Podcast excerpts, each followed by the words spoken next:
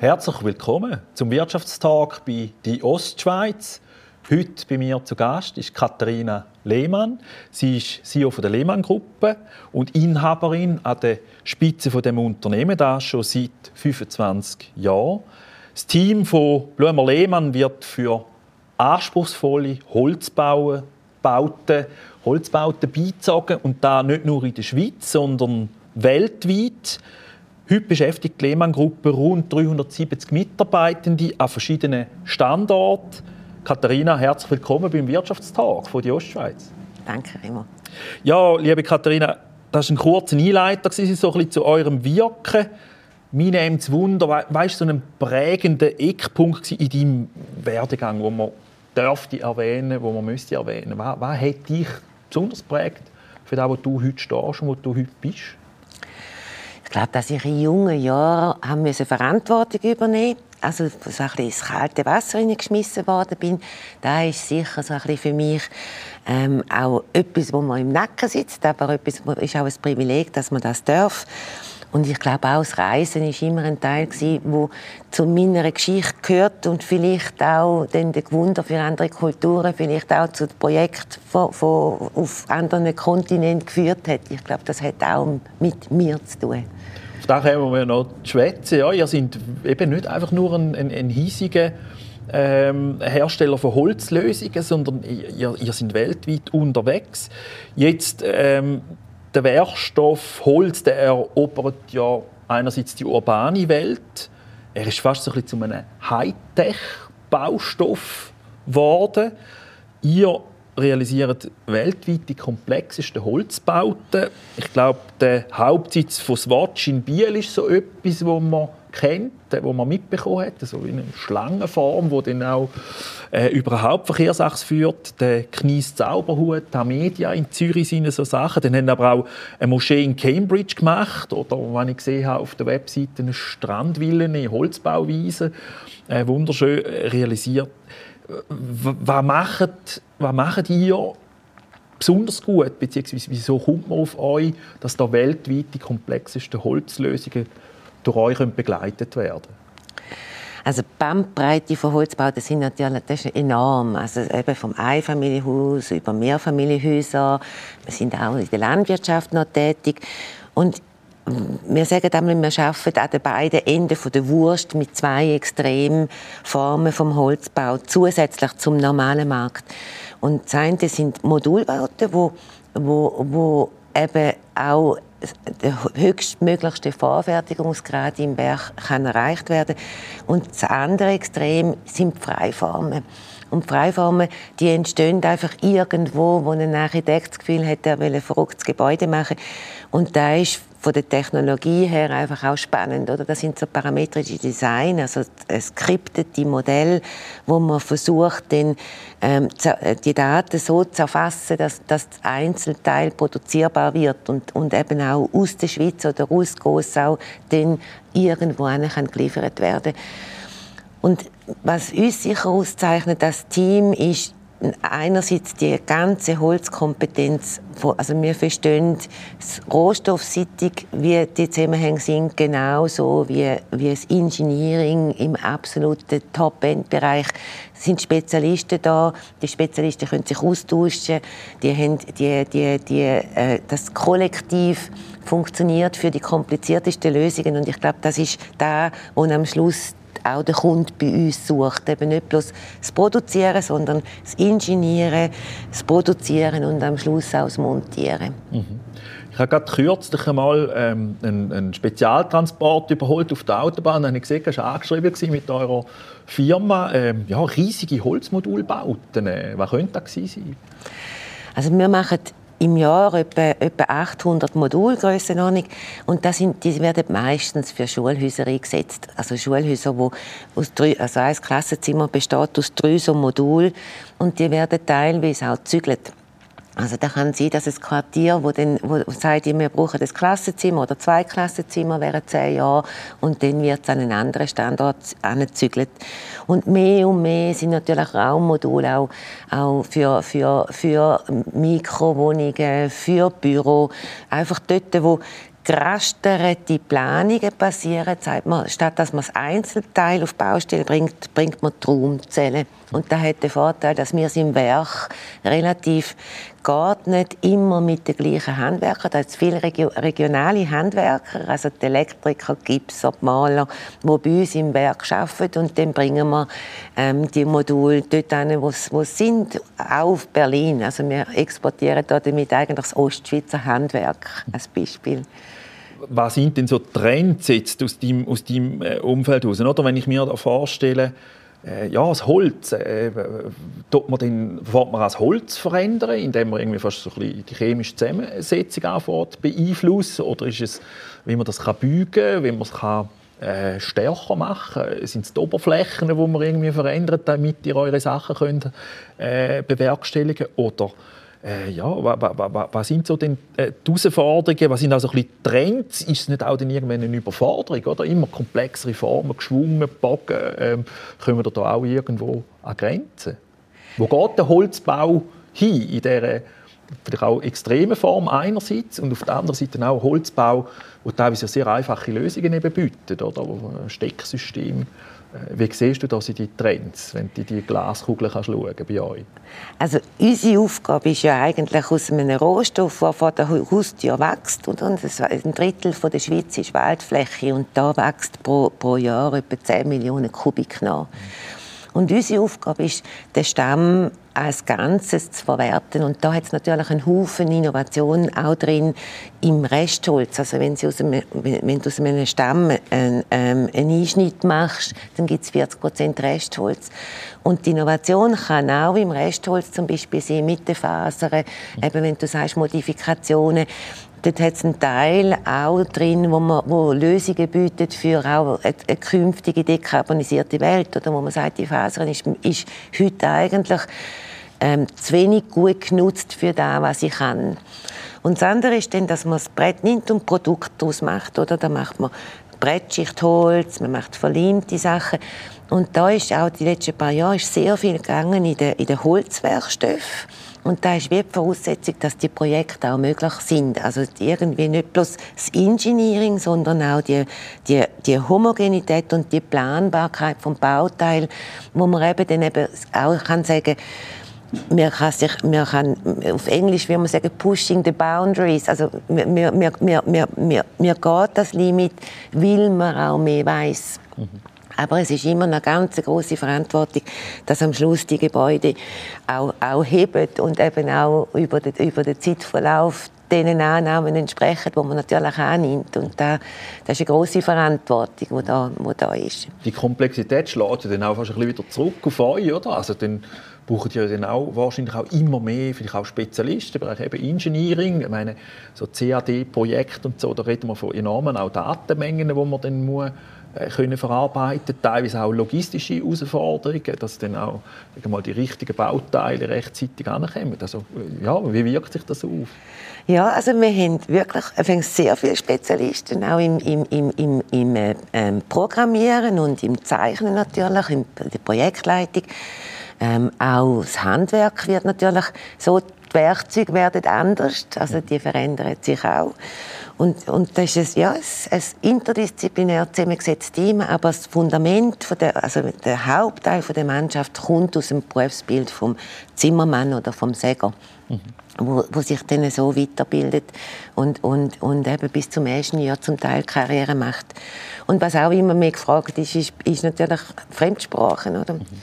Also da, ich habe letztens ein Video angeschaut und gemerkt, dass mein Englisch eigentlich das Schlechteste ist von den Leuten, die geredet haben. Jetzt muss ich wieder, jetzt muss ich wieder Gas geben. und das ist bei euch in dem Fall auch wahrscheinlich auch äh, eine wahnsinnige Motivation, bei euch tätig zu sein, weil man eben auch mal ins Ausland kann Projekt äh, mitgestalten kann und dann auch den Austausch hat mit diesen Kulturen.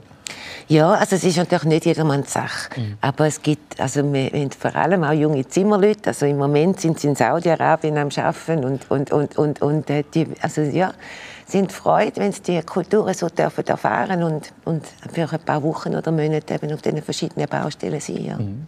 Du hast auch so ein bisschen gesagt, oder, der Baustoff, Wertstoff Holz. Äh, ich meine, ihr habt sogar ein Pelletwerk bei euch äh, zu Gossau. Also ihr schaut wirklich, äh, dass man ja, den Wertstoff eigentlich möglichst gut kann verwerten möglichst viel daraus herausholen kann. Äh, das ist augenscheinlich bei euch, wenn man zu Gossau vorbeischaut auf dem Werk. Oder? Ja, das ist so. Also das ist natürlich unsere Philosophie. Also der Stamm wird angeliefert und da, was am Schluss übrig bleibt, wird in der Stromleitung abtransportiert. Das ist salopp. Da, was wir wollen und wenn die Kette dann wirklich irgendwann einmal geschlossen ist, könnte das sogar funktionieren. Aber ähm, unsere Verantwortung ist natürlich auch, auch zum Beispiel den Werkstoff zu nutzen, um Strom und Wärme zu produzieren, dass man auch eben auf dem Weg von Netto Null eigentlich mit dem, was Holz eben kann, auch vorangeht und sagt, man, man nutzt das. Mhm. Jetzt ist ja auch beim Thema Holz, oder? Ist ja dann auch immer die Frage, ja, die Bäume, die müssen gefällt werden, ist man dann schnell auch in die Diskussion, wie nachhaltig geht man denn eben mit den Wäldern um. Du bist Verwaltungsratspräsidentin bei der Precious Woods Gruppe. Äh, wie ich gesehen habe, haben ihr euch dort wirklich die nachhaltige Forstwirtschaft verschrieben in Wäldern in Brasilien oder in Afrika, in Gabun. Ihr habt dort äh, mehr als je eine halbe Million Hektar Waldfläche. Das ist eine riesige Fläche, äh, wo das ist. Ist da ein Tropfen auf den heißen Stein? Ist das ein bisschen Image, das ihr da macht? Oder ist das wirklich ein Faktor, wo ihr eben ja, wirklich noch, noch härter daran arbeiten könnt? Äh, die Nachhaltigkeit zu leben?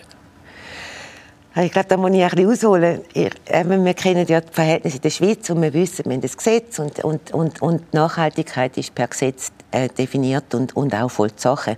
Und da ist eigentlich überall, wo der Tropenwald steht, eben nicht so. Es gibt zwar Gesetze, aber die Frage ist, ob die Gesetze auch vollzogen werden. Wir kennen das. Ich glaube, äh, Korruption ist ein großes Thema. Und da, was Precious Woods macht, ist eigentlich, ähm, oder, oder Beziehungsweise man kann es so formulieren, es gibt einen immer größeren Druck auf sämtliche Waldflächen der Welt und auch auf den Tropenwald. Und jetzt gibt es zwei Lösungen. Die eine Lösung ist, dass man eine Käseglocke drüber leitet und sagt, er darf gar nichts mehr machen und wir zahlen euch Geld fürs Nichtmachen, zum, zum ihn schützen. Oder es gibt Philosophie, dass man sagt, in dem, dass man nutzt, schützt man ihn. Also man kreiert eigentlich eine nachhaltige Forstwirtschaft, wo eben die Funktionsweise vom Tropenwald nicht tangiert. Also das ist sehr wichtig, auch fürs Klima. Aber man nutzt den Werkstoff und gleichzeitig generiert man Arbeitsplätze und macht eine Inwertsetzung von dem Rohstoff. Und ich bin eine ganz große Verfechterin vom zweiten Modell und eigentlich auch wahnsinnig stolz, dass Precious Woods bewiesen hat, dass die Wälder nach, nach, nach 25 Jahren immer noch die gleichen sind. Das ist, die, das ist eigentlich wie der Beweis, man kann auch den Tropenwald nutzen. Weil es ist ein bisschen heikler als da, weil man, weil man das Dach sehr, sehr, sehr subtil darf auftun darf. Es kommt der Feuchtigkeitshaushalt oder eben auch der Nährstoff im Boden zu Mhm. Und da ist ULS und ich glaube im, im Zeitalter, wo wir sind und wo wir auch merken, wie wichtig das die Wälder auch sind für die globalen Zusammenhänge, umso wichtiger, dass man das Modell aufgreift und eben den Rohstoff auch aus diesen, aus diesen Wäldern am Markt zur Verfügung stellt, weil den braucht man zum Bauen. Oder? Holz ist ein Rohstoff, wo man auch gewisse andere Sachen kann substituieren kann. Mhm. Oder wo man kann eben CO2-neutraler bauen als mit anderen Werk Werkstoffen auf der Baustelle. Und da, was ihr in diesen Wäldern äh, gewinnt, ist das noch für die lokalen Märkte oder habt ihr dann teilweise auch Spezialhölzer, die ihr in euren Produkten Markt einsetzen, kommen wir da auch teilweise Know-how über. Du hast gesagt, Tropenwälder sind wahrscheinlich teilweise andere Hölzer. sind andere Hölzer und wenn man es nachhaltig macht, haben wir, wir haben sehr viele Holzarten. Also in Brasilien sind es etwa 25, die man erntet und in, in, in Gabon haben wir so ein bisschen Leading Species, also mit Okume eine Hauptholzart, aber von der Variabilität ist sie immer sehr breit. Und leider, leider, leider also in Gabon haben wir keinen lokalen Markt, weil der Holzbau hat immer noch das Image, je ärmer die Leute, desto eher wohnen sie in Holzhäusern. Also es gibt fast keinen lokalen Markt. Und in Brasilien fängt das so ein bisschen langsam an, dass sich eine Art Architekturszene in, in, in Sao Paulo formiert, wo man kann sagen, also das Bewusstsein auch für nachhaltige Produkte oder für Holzarchitektur kommt. Aber bis jetzt hat Precious Woods fast 100 Prozent müssen exportieren. Vor allem auf Holland. Im Wasserbau wird zum Beispiel Tropenholz sehr viel gebraucht. oder, oder auch für, für, für Gartenmöbel. Das sind so die klassischen Märkte. Wir haben gehört, oder? ihr macht wirklich weltweit teilweise verrückte, verrückte Projekte, wo eben der Holzbau helfen kann, wunderschöne Architektur zu realisieren. Hast du irgendein Lieblingsprojekt, wo du sagst, auf das bin ich besonders stolz? Nein, da, da, also da kann ich wirklich nicht mehr sagen. Also, ich, ich habe, also das Bleibendste natürlich ist das erste Golfhaus in Korea, wo es einfach das erste Mal war und ich glaube auch am meisten Nerven gekostet hat und am meisten schlaflose Nächte. Einfach mal so ein bisschen zu probieren, geht das überhaupt. Aber ein Projekt, das ich oft auf die Frage erwähne, ist, natürlich die Moschee in Cambridge, weil dort, dort spürt man nicht bloß Technologie, es ist ein wahnsinnig schönes ästhetisches Gebäude, aber es ist auch von der Botschaft her, oder wenn, wenn, wenn, wenn eine neue Moschee für die größte islamische Gemeinde in England gebaut wird, dann weiß man, es muss auch ein bisschen monumental sein. Und gleichzeitig zeigt, zeigt eigentlich der Werkstoff auch eine gewisse Bescheidenheit. Also es ist eine wunderbare Interpretation von deren Aufgabe, ein Gebetshaus äh, für, für, islamischgläubige äh, Menschen zu bauen, ohne zu provozieren. Mhm. Wo dann auch in den Raum passt und in dem Sinne durch seine Ästhetik ja. wunderschönes Gebäude. Die, die Härte nimmt. Ja. Mhm. Wo holst du deine Energie? Jetzt haben wir viel über Energie geredet. Äh, wo, wo, ziehst du denn, wenn jetzt mal nicht an deinen unzähligen Projekten dran bist, deine Energie für dich selber? Ja, durch Menschen, gute Begegnungen, Freundschaften, Familie. Wenn ich mal die bin, genieße ich natürlich auch mal, also wirklich einfach einmal die zu sein und nichts zu tun und, und, und, und ein gutes Buch zu lesen. Und ich fahre noch gerne TÜV. Das, okay. ist, das, das ist für mich so ein Hobby, wo ich, also ich sage immer, das ist äh, etwas, wo 100 Prozent der Konzentration auf eine Sache musst konzentrieren und das ist eine, auch eine Art von Entspannung. Mhm. Und ist es dann eher so ein bisschen ja. äh, zurücklehnend ja. oder dann so die Zurücklehnend, nein, nein, nein, das kann ich, alles andere kann ich mir nicht erlauben. Also es ist wirklich ein, ähm, ein, ein Cruisen und nicht irgendwie ein Fräsen. Okay. Ich möchte noch auf die Ostschweiz sprechen kommen. Ich meine, ja, ihr habt da erfolgreich von der Ostschweiz aus die Welt erobert, äh, könnt in verschiedensten Kontinenten tätig, aktiv sein. Äh, was gefällt dir so besonders an der Ostschweiz? Was gibt sie dir her? Was kommst du von der Ostschweiz über für euer Wirken, wo ihr auch als Unternehmen könnt erfolgreich sein könnt? Was würdest du dir aber auch wünschen, was die Ostschweiz vielleicht noch ein bisschen anders oder besser machen könnte? Also ich merke länger mehr, ich bin wirklich eine Ostschweizerin. Also ich bin da die und ich freue mich an vielen Sachen. Zum Beispiel finde ich, wir haben ein extrem gutes Potenzial an Arbeitskräften da. Wir haben äh, keine Verkehrsthematik oder noch keine Verkehrsthematik. Oder also Stau kennen wir fast nicht. Das gehört ja auch so ein zu den Rahmenbedingungen, die wir, die wir haben. Und ich finde es auch ein sehr interessantes Wirtschaftsgebiet. Also es hat einen Haufen sehr interessante Firmen, gute Kompetenzen, also auch so äh, versteckte Perlen. Und darum finde ich, es ist ein guter Ort, um hier zu arbeiten und auch zu leben. Also ich persönlich. Was ich manchmal ein bisschen vermisse, ist, dass wir ähm, viel zu fest in den Kantonen unterwegs sind also, und uns viel zu wenig auch als Wirtschaftsregion positionieren und auch die Interessen als Region ähm, gegen außen verfechten, sondern jeder Kanton macht ein bisschen, kocht ein bisschen sein eigenes Ding. Und da glaube ich, das ist einfach nicht mehr zeitgemäß, wenn ein Haufen Sachen, die müssen wir ein bisschen übergeordnet angehen. Ob jetzt das Verkehr ist, ob das ähm, auch, auch gewisse ähm, Wettbewerbsgeschichten gegenüber anderen Regionen. Und da würde ich mir wünschen, dass wir ein bisschen grossräumiger denken, als nur gerade, was die eigene Regierung im eigenen Kanton macht. Oder? Ein bisschen gegen raus schauen. Ich glaube, das ist etwas, was ihr erfolgreich macht. Ihr sind auch ein Aushängeschild für die Ostschweiz. Habe mich wirklich gefreut, dich da dabei zu haben beim Wirtschaftstag. Ja, da wäre es. Danke vielmals, Katharina. Ähm, ja, und ich freue mich, wenn ihr wieder zuschaltet, wenn ihr wieder dabei seid, äh, wenn es heisst Wirtschaftstag bei die Ostschweiz. Macht's gut und auf ein Neues.